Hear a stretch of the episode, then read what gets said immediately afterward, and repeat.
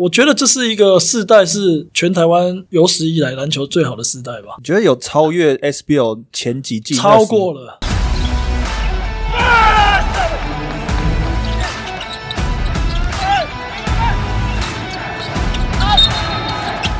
话题人物，对号入座，坐哪里？球场第一排，嘿嘿。那杨宇明呢，在第一集呢，其实聊了很多，他在去了美国之后，还是跟台湾篮球忘不了，还是有很多的互动跟连接。那我们这一集呢，要来聊一下他去了美国之后，当地创业的辛苦。还有呢，其实他个人的一些更多的故事。我跟玉明，我们算是年纪比较近，那我们算是年纪比较近。那你的话，跟他差了大概一两个世代。谈到目前，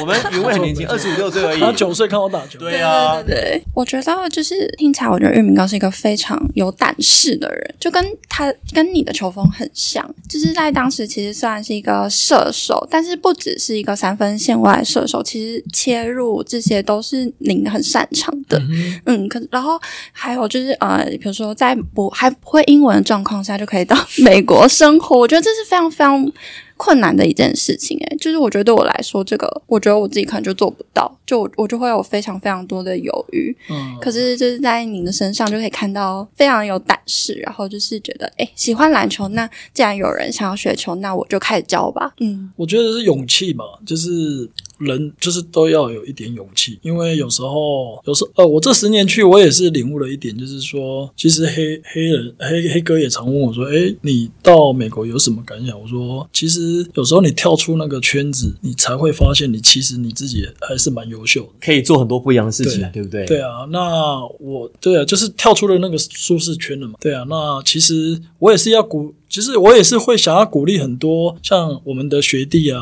或者是学长。其实你不只是只有在这个领域上有发展，你搞不好，你看我，我虽然去那边教篮球，其实我出去其实跟台湾的篮球也基本上没有那么没有脱节。对，只是但是我以前的那是我以前的专业。那我觉得说，其实出了这个圈子，你到了另外一个环境，其实也不见得不会做得很好。就是你，你不会，你还是可以做得很好啦，也不一定做不好啦。对对对对，所以我也是想要说，鼓励他们是其实很勇敢的去去做你想做的事情。而且我相信，在这去美国的十年，除了在篮球教学这部分之外，可能开发了当教练或者是训练的天分之外，我觉得其实你应该也碰到很多在商业上面的事情。就是说，因为因为其实你是等于是自己创业，对你等你他等于他现在是一个白手起家，他是一个 businessman，他是一个商业，他是一个要去跟人家斡旋，他是个企业经营者。我觉得这个部分你应该感触很深。会，就是你多多，你一定要跟家长去做沟通。那当然，我们也有教不好的地方，比如说他的小孩子没有达到他们的要求，那当然这是我的问题。他要求是要求，其实 其实小朋友的要求不是只，可是这个都是我们比较专业的角度。我说，哎，对，小朋友其实要求其实没有那么的很快就可以看得到。可是有些家长是是，其实他们是不知道的。他觉得你今天来，明天就要会投三分球，后天就要灌篮。对对对对，真的真真。真的会有，真的会有人这样子。可是这个东西就是，我觉得我现在领悟一点就是沟通，因为以前。可能我在篮球的，就是在台湾这一块，其实我们以前是当明星球员，很多很多事情都是人家帮你配合你打理好，他帮你我们也不需我们也不需要再去 argue 太多什么事情。可是到了美国的时候，这个你是你是 business，你是做生意的，对啊，很多那些家长他不会找教练，他就是找老板，对，找校长，对。那这个时候你就要出来，那人家批评你什么，你就是欣然接受。那当然你还是要很有礼貌去跟他们去做一个沟通。因为你要分析给他们听，你要知道说这一块不是想象中这么简单。因为很多在甚至在台湾还或者在美国，他们去学一个东西啊，其实他们是以才艺嗯的心态，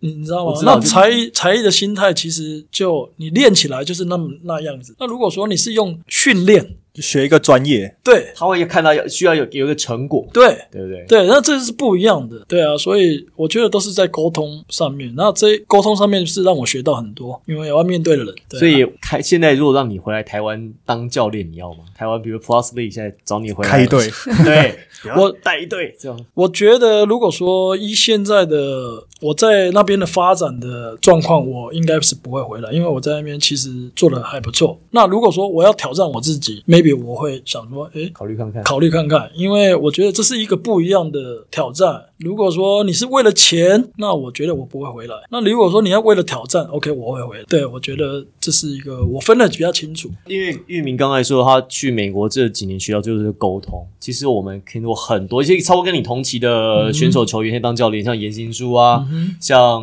呃紫薇、许时清，还有哪些教练来我们这边？志呃志群啊，其实他们都同的谈到同样一件事情，就是他们认为就是在当教练、总教练、助理教练，其实最重要就是沟通。对，因为沟通来讲是可以把这个球队维系住最重要的一个是一个环节。我觉得因为打篮球是一个 teamwork，对沟通非常重要。好，那另外呢，还有一件事情，这个可能跟你个人比较有关系了。嗯呃，很多人说玉明是一个重情重义的人，好几件小事情，这个大家可能不晓得。但是像过去你在福大的这个教练刘老师刘俊彦老师，嗯哼，那他在过世之后，那他的这个太太也是秦老师，好、那其实这跟我们，我之前我跟他搭档过播过比赛，那秦老师就要找你吃饭，那百忙之中呢，就是玉明就是排出了时间跟师母吃饭，然后聚聚。那像也去找黑哥，嗯那那他也说黑哥只要推荐的节目，他就是一定排出温来来，所以我们也非常感谢。所以就说很多人其实对这个杨玉明的这个评语啊，就是重情重义，很重感情。你觉得这个可能跟你在成长的背景有关系？我觉得应该是我我本身是南部的，对。那其实从小父母亲教的就是说，其实他常常跟我们讲说，吃亏就是占便宜，可反正就是不要去害人家，然后可以帮忙就去帮忙，这是我从小的教育。那当然，你刚刚提到刘老师，那刘老师其实是我觉得应该是可以算是改变我篮球一生的很重要的一个导师。有这么有这么高的位置？可是你到福大之前，不是就已经有已经有很蛮好的篮球成就了吗？对，对我觉得我在福大，我到福大那是我在高中，其实我在高中就打不错，可是我到了福大，因为那时候那个年代大家很喜欢找高的身材，对，那基本上其实我在高中上台北的时候，其实是没有一支职业球队要我，怎么可能？真的，我真我发是真的没有，那是因为我碰到严哥，嗯，就是台皮台比对，那时候严哥不在台北，那时候叫大华建设，啊，大华建设，对对对对对对对对那是我碰到对他第一支球队，对对对，那那时候我其实我们几个，我还有尚伟凡，就是那几个，就是也算反正有人要，可是我这么矮，然后那时候辅仁大学收了我。然后我就在那边练，然后有一天刚好就是严哥那边缺人，然后我也去了。那当然他也不知道我是谁，然后看我练习就觉得我很准。然后当然严哥也感谢他给我很多很大的机会，就是比赛的时候就让我们去，就让我上场很多。那时候我才十八岁，那真的好死不死那一年就拿了甲组冠军，就是这样，真的，你们大华建设球衣是不是黄色的？对对不对？我我有印象。对，就是这样子。那才是甲组的年代，是不是？对，所以我们我是从那时候开始起来，然后那时候打完之后才有幸福水泥。我是没有打过 CBA 我要打的时候就垮台了。然后我就打大华健是拿冠军之后拿了最佳五人，然后幸福水泥就来签我当练习生。然后完之后，去九泰嘛，对，那时候九泰就接了，对，然后那时候幸福水泥要叫我去当兵，就去打职业篮球，因为要当完兵才能打。可是刘老师就刘刘老师很很好，因为他当他身为一个教练，可是他他不会因为他的篮球就是学校的成绩，因为我们这些主力如果都去当兵了，可能球成绩就不好。可是他就跟我讲说，其实他不在乎那些成绩，他只在乎我们以后我们的出路，因为他说篮球不会不可能打一辈子，老师是希望我把学历，甚至把硕士班的先拿到先拿到。那他说，以你现在的资历，你以后当完兵出来，很多球队都会要你。哦，对，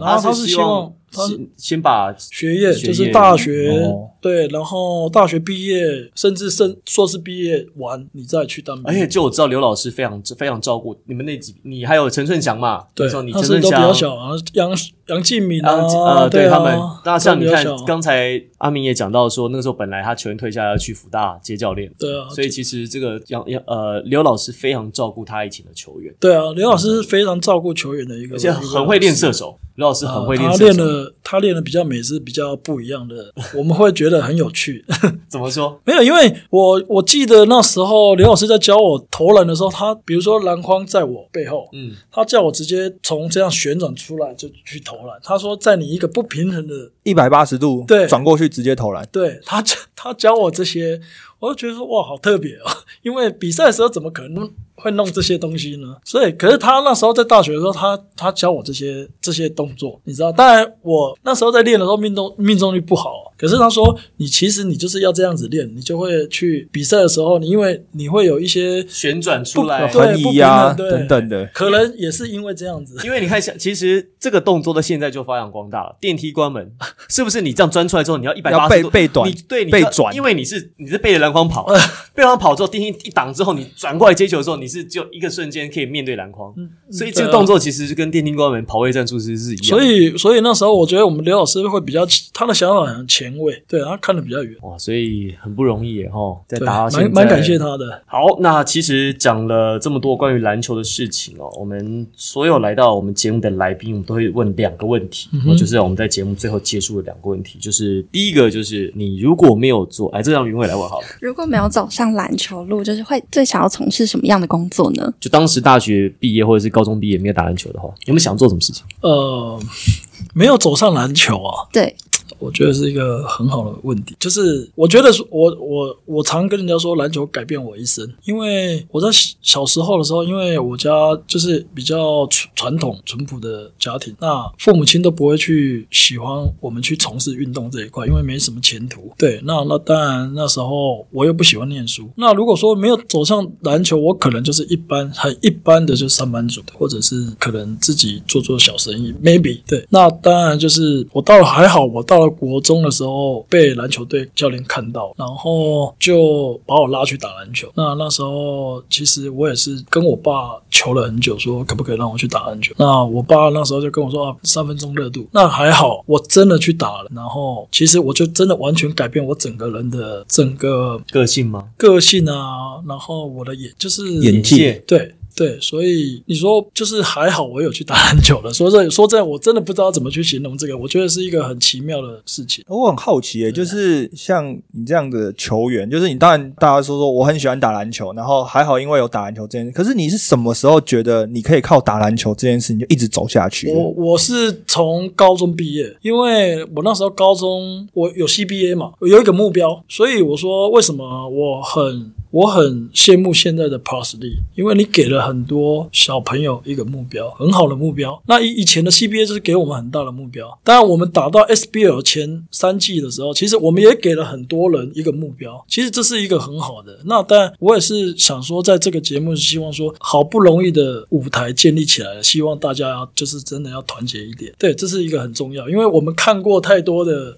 有你在那个颁奖典礼的时候，你也是讲一模一样的话，嗯，对，就是因为我看过 CBA 的垮，我看过 SBL 从高到到底，对，甚至可能没有要没有要送给人家，人家都不要。对，这这个是。对我我看在眼里，那当然，我现在回来看到，就是我我我我一直在跟我的朋友说，全台湾应该都要感谢黑人陈建州，因为不是他的勇气啊，真的，这真的很有尬子。说真的，不是他的勇气，你说谁会来做这些事情？没错，所以我说，不管怎么样，我觉得全台湾应该都要很感谢他，可以这样子的勇气，然后去做这样一件事情。对，所以我是我是很真的很觉得说，好不容易来的，我我觉得这是一个世代，是全台湾有史以来篮球最好的世代吧，嗯，你觉得有超越 SBL 前几季？超过。了。你为什么会觉得我？我觉得已经都超过琼斯杯了。以前我们在打的琼斯杯了。你说以胜过以看的对讨论，度，以以以我对讨论度，以我当一个球迷来看，我觉得已经超过了。哎，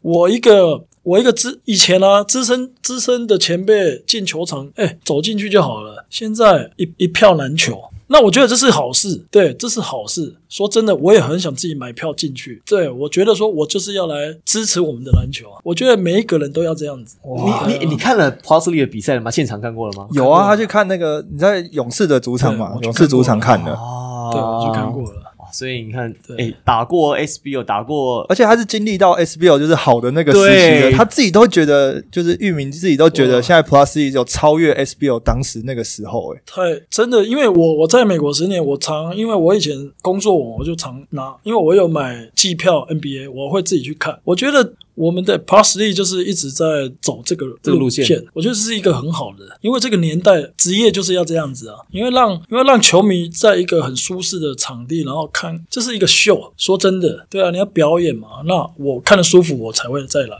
对，所以我觉得这是一个我从来没有想过台湾会有这样这样从来没有想过哎、哇而且我从他嘴巴里讲出来很有说服力好有说服耶。力，很有说服力。我其实是这样觉得哦，就是我我我觉得我觉得玉明应该是觉得说，在进场 Plus League 的这个气氛，就这个气氛感跟过去在 SBO 其实真的是很不一样。因为以前在 SBO 来讲的话，它可能是一个场馆可以一天打三场嘛，因为热闹，重点是热闹。然后球迷会来来去去，来来去去。可是现在就进去，就是双方的那个敌我意识很对，强，就像其实就很像以前我们打琼斯杯，我们中华队谁来日本韩国菲律宾可是那是国与国之间。可是我觉得现在最厉害的就是连整个城市都可以。动员起来。对，因为我在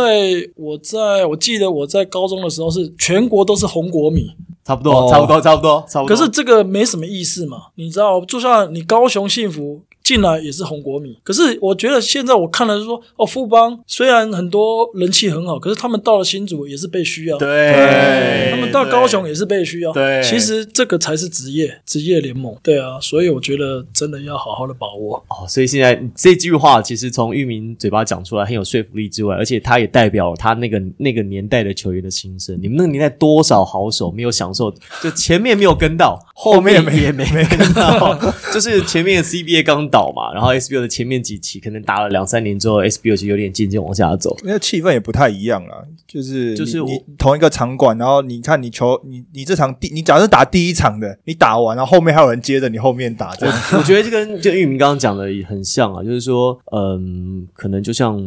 你讲气氛，气氛其实有差别，可能打到那个那一天打第三场了，比较会有这种感觉。就是就是说，很多以前我们在，其实我们在以前我们就觉得说，其实有职业业的可能性。可是你知道，以前没有像黑人这样子这一种勇气。以前的人可能 old style 就是那一种传统啊，我们的市场很小，我们的市场很小。其实你看，其实台湾还是可以做的。其实是有市场，对其实是有市场，只是说需要有一个人可能登高一呼，对，而且他要要承担一些风险。台湾人其实做生意有一个特色是，台湾人不太敢做，，他保守。对，不太敢做风险很高的生意。我觉得玉明在美国应该是很有感触，就是华人在做生意方面，他会先想说，我如果我失败了怎么办？然后我可能会，我我万一我我顶不顶得住，所以他会先想说，我要做一个稳赚，或者是说，对哎，我这个成功率高的我才要去做。可是其实每次的想法很不一样，每次想法我想说，如果有机会，我那我就要去 try。对，因为你你怎么知道你怎么知道不会成功呢？对，就像我现在在教小朋友，他们很多的 NBA 梦，很多他们的家长说不要傻了，华人。可是我我我从来不会打断他们这个梦。我觉得你们应该勇勇敢的去做梦，对啊，所以我觉得要做梦才有机会达到，对，所以我觉得真的呃，不要再把 设限给自己，这样对对勇敢的去做我其实突然想到一件事，在我们的的的的访纲上面其实是有的，但是我刚才其实漏掉了。那刚好现在讲到这部分，又重新唤醒了我。云伟帮我们补充一下好了。就是你觉得台湾和美国训练方式上面，在篮球训练方式上面有哪些差异？文化上面、训练方式上，对，因为我我先打个岔。这个问题是因为先前你知道国王队的教练叫 Ryan Ryan Marshall，、他是加州人，他家住旧金山以北的地方。那他先前来的时候，我们节目的时候，我们就问他台湾跟美国篮球一些球员的差异不同差异、球员的性质跟风格。那因为他是一个在美国接受篮球文化成长，然后到台湾来工作的人，你是相反，你是台湾接受篮球文化训练成长，被你养出来之后，你去美国工作，所以你刚刚刚好是两个对立面。我想听一看你们对同一个事情上会有不同的解读。我觉得台湾的球员自主性比较不好，他就是要，就是他就是要有一个人拿着棍子在后面追你，你知道？美国，美国他们自主性很好，因为他们都要靠自己，因为很多教练没有那么多时间在练你，他们都自掏腰包，自己开着车，然后自己找地方 train skill training。personal training 对，然后晚上去俱乐部 training。可是台湾就是就是一个 team，早上干嘛，然后晚上干嘛，对。可是他中间他就不会去做自主。可是现在我看好像慢慢的有在比较好改变有这个观念可。是在我们的年代是，我中间的时间我就要睡觉了，休息你知，道吗？不练我干嘛要去练？你知道吗？那当然，就在之前可能有一些哦，明天早上没练，我早我晚上就去玩的很晚，就是不会爱惜自己的身体。对，所以这是一个这是一个观念上跟呃自自主的自主能力不是很强。对，那当然我是以我以前的那一种观念，可是现在我看，你看我我回来我也看自己学弟阿阿敏，他也是哇那个。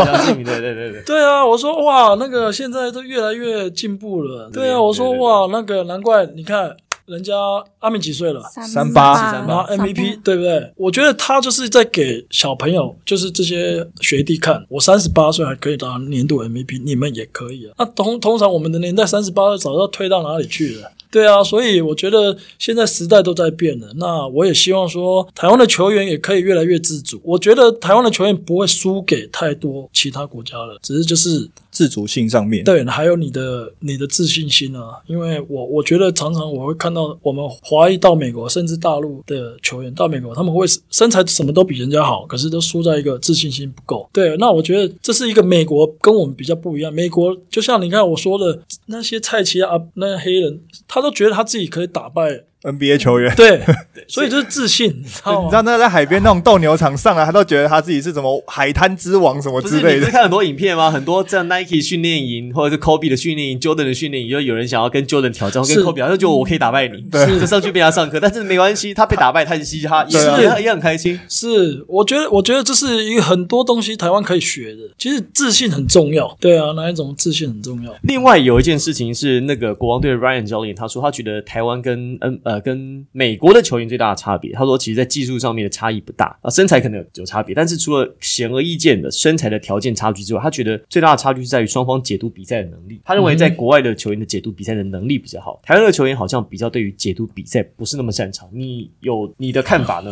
因为他这是他的说法。呃，我觉得，我觉得要，我觉得应该是看就是程度、层级、层级，因为我反而觉得说，你其实说，你说在台湾的那些比较。就是全就是中华队资深的老的球员解，你看这阿典解读能力强成这样，真的，你知道吗？那你说美国的，当然有有些就是很自私的，他该传他也不传，所以我觉得他看的是，因为他看的都已经接近在 NBA 的 level，嗯，你知道吗？他看的球员，因为他之前在国王队嘛，对，他都已经看到，啊，灰狼，灰狼，灰狼队，就是已经到了 NBA 的 level。那你说你现在下来看这些，你当然会有一个落差。只是说，那如果说现在中华队就是真的最强中华队，给你就是你带，你一定会觉得，哎，又更不一样，解读能力哦。可我觉得这个问题，就是你刚问的这个问题，有另外一个面向，就是大家普遍讲说，美国的不管是小朋友或者各个成绩，他们比赛很多，他们一天到晚可以打很多比赛。那在台湾。的球员可能，比如说你是打校队，那比如说你就是暑假几个几个杯赛，然后一整年下来打的比赛可能不到人家一个暑假打的。我觉得比赛打的多少好像也跟有解读比赛有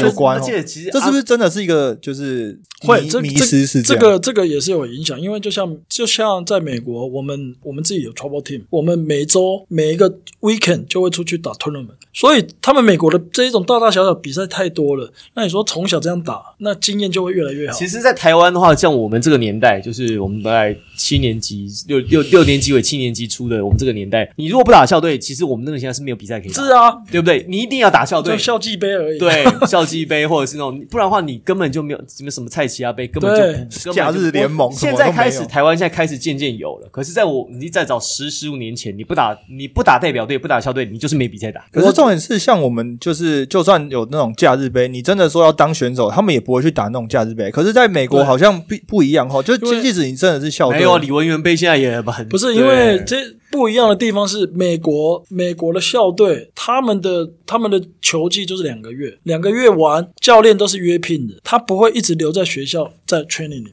所以这些球队的人其实在外面都有俱乐部。他们不能，他们不能穿着学校的球衣出去外面比赛，这是会被处罚的。所以他们都是这两个月打学校完之后，他们几八车子差，等于是大半年都在外面打俱乐部，所以才有那一种 AAU 联盟啊，什么地方联盟啊，Pro M 啊，对，什么都什么成绩都有得打。对，而且我觉得台湾还有一个特色是，好像大家一起打球人都太固定了，就像你可能从一些职业球员，他们可能从小学开始打球的时候就一。直彼此在基本上国小就知道你的招了，对，然后能力啊、特质都太了解彼此了，就是他某种层面好像对于成长好像也会就是有点影响，对他的那个固就是多元性比较对对啊，就像美国，他今天比如说加州打一打，可以到芝加哥去，芝加哥打一打到东岸去，就是他们就会比较 不一样样的碰到的人都不一样，而且我觉得另外一个是人才的那个就是培培育上面，因为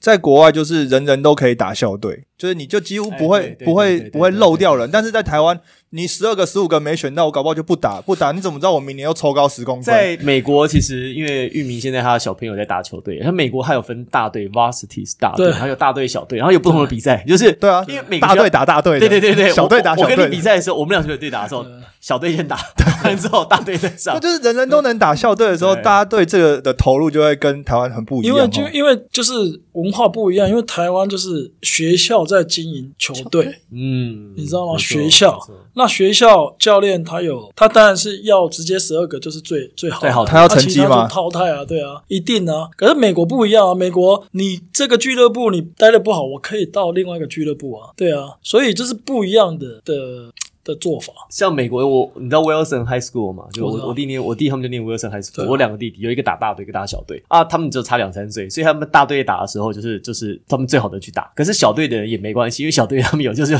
有小的小队有小队组的比赛，小队的比赛也打的没有比大队少哎、对，就是有他们比赛量数是一样多的，反正但但是成但是强度就不强嘛。可是对那没关系，反正玩嘛，我有参与。感啊，对啊，你还是有参与感有比赛可以打，你就算打到大队，将来也不一定是打 D one 或是打那个，反正他就是会给你分成，让你不要觉得说我小队像资格赛可能比较看得出都来 HBO 了。HBO 可能那种你看前去年拿冠军的，要对到那个就是今年要来打资格赛，一输输个四五十分，就魔王组啊，那个就会觉得很挫折，就觉得打一个没意思。不是挫折就算了，而且重点是他们只要签运不好，整个球季打三场就结束了，对啊，就就没有比赛了。然后你现在可是打一些没有办法，这个是学，校办的比赛，不是，这个教呃，应该说教育部教教育部公家办的比赛，他一定还是要有一个成绩啦，就是还是要打出高下。可是，确实啊，确实可是，在就是其实讲的就差别就是在于这个风气，因为在风气对。真的美国，他真的真的大大小小比赛乱七八糟比赛真的超多的，莫名其妙。我们那时候华人中秋节也可以办一个比赛，而且我觉得这个 对球这个对球员的成就感很大、因为你比如说我打小队的，我出去打一个乱七八糟比赛，可是我还是拿到一个金牌，拿到一个什么牌，他对于这件事情他就觉得有有成就感了。对，就美国小孩其实他们蛮容易满足满足的，对对啊，他们觉得拿到第四名也是一个牌。对啊，因为我去那种就是美国小朋友家里看的、啊，就是明明很小十几岁，然后家里琳琳琅琳那琳琅满目奖杯一大堆，仔细一看都不是什么很厉害的东西，什么 珠算第八名，什么篮球这个没关系。但但就是他有一个成就感，他很开心呐、其实林书豪也是这样出来的啊、对对啊，对，所以，所以就是在美国，好像机会很多，不管是大队、小队，那你就是开始参与之后，你怎么知道你的天分是现在展现，还是就是未来才展现？就是你总要先开始要相信自就己啊。就跟台湾对啊，就像你们说的，跟台湾不一样，就是比如说我长得比较晚、比较矮，那可可能一一早就被淘汰了，所以他对他对篮球已经那一种热情已经没了。对啊，那就像你说的，哪怕搞不好他以后就抽起来。那抽起来之后又被找去打球，然后又说啊，这个是什么比较晚才进入打球，你搞不好以前是你不要人家的，对对啊，嗯哼，好啦，最后一个问题就是因为毕竟篮球在你人生当中它占有很重要的地位，嗯哼所以也想跟你问问看，就是篮球有没有教会你什么？其实篮球教会我一个，我觉得责任，然后就是我觉得责任很重要，还有这个态度。对，因为因为我在打篮球的时候，就是常常以前我其实我很怕有责任，可是打篮球就常常被选到当队长，很多东西队长你就要扛。所以我觉得我在篮球这一块，我最学到的就是一个责任感、时间感，就是时间观念。对我常常跟我的小孩子说，你今天球打的好与不好，我不是很在乎，可是时间观念很重要。因为比如说练球时间，你一定要在提早。我希望你，我希望你等教练，不是教练在等。这是我在教我的小孩子，所以态度。所以我觉得教会我就是比应该是这两项。对，嗯最后有没有什么要跟玉明补充，或者是做个总结，你们的心得聊下来？因为我跟杨玉明其实从来就是在 SBO 看到那些就是他在比赛的那些画面，那他感觉私底下也是一个就是比较没有这么出风头的球员，就是他就。感觉风头全部都是在场上。那我比较有印象是他就是最后在他要退休那一年，在颁奖典礼上面，然后有跟就是他有点像是自己要退休，但是语重心长的跟这个环境在喊话那样，就是我印象很深刻的一个画面。就是他在颁奖典礼上说，他就觉得一个这么盛大的颁奖典礼，但是来参加的球员不是只有冠军队你才要来，但是你其他人应该都要参与在这个环境里面。我记得那时候你是不是说要好好珍惜这个环境，就是球员要团结，要好好珍惜这个环境对是这样讲的，因为我觉得这是一个这么盛大的，哎，等于是电影的金马奖一样，这是篮球的金马奖啊！你为什么不出来了？而且那时候我记得得杨玉明是穿西装打领带整套出席的所以我那时候就印象非常深刻。尊尊重，尊原味呢？就我想到，呃，前几天我们的 IG 就有一个球迷私讯我们说，哦，他其实是今年因为 Post League 才开始认识台湾篮球的，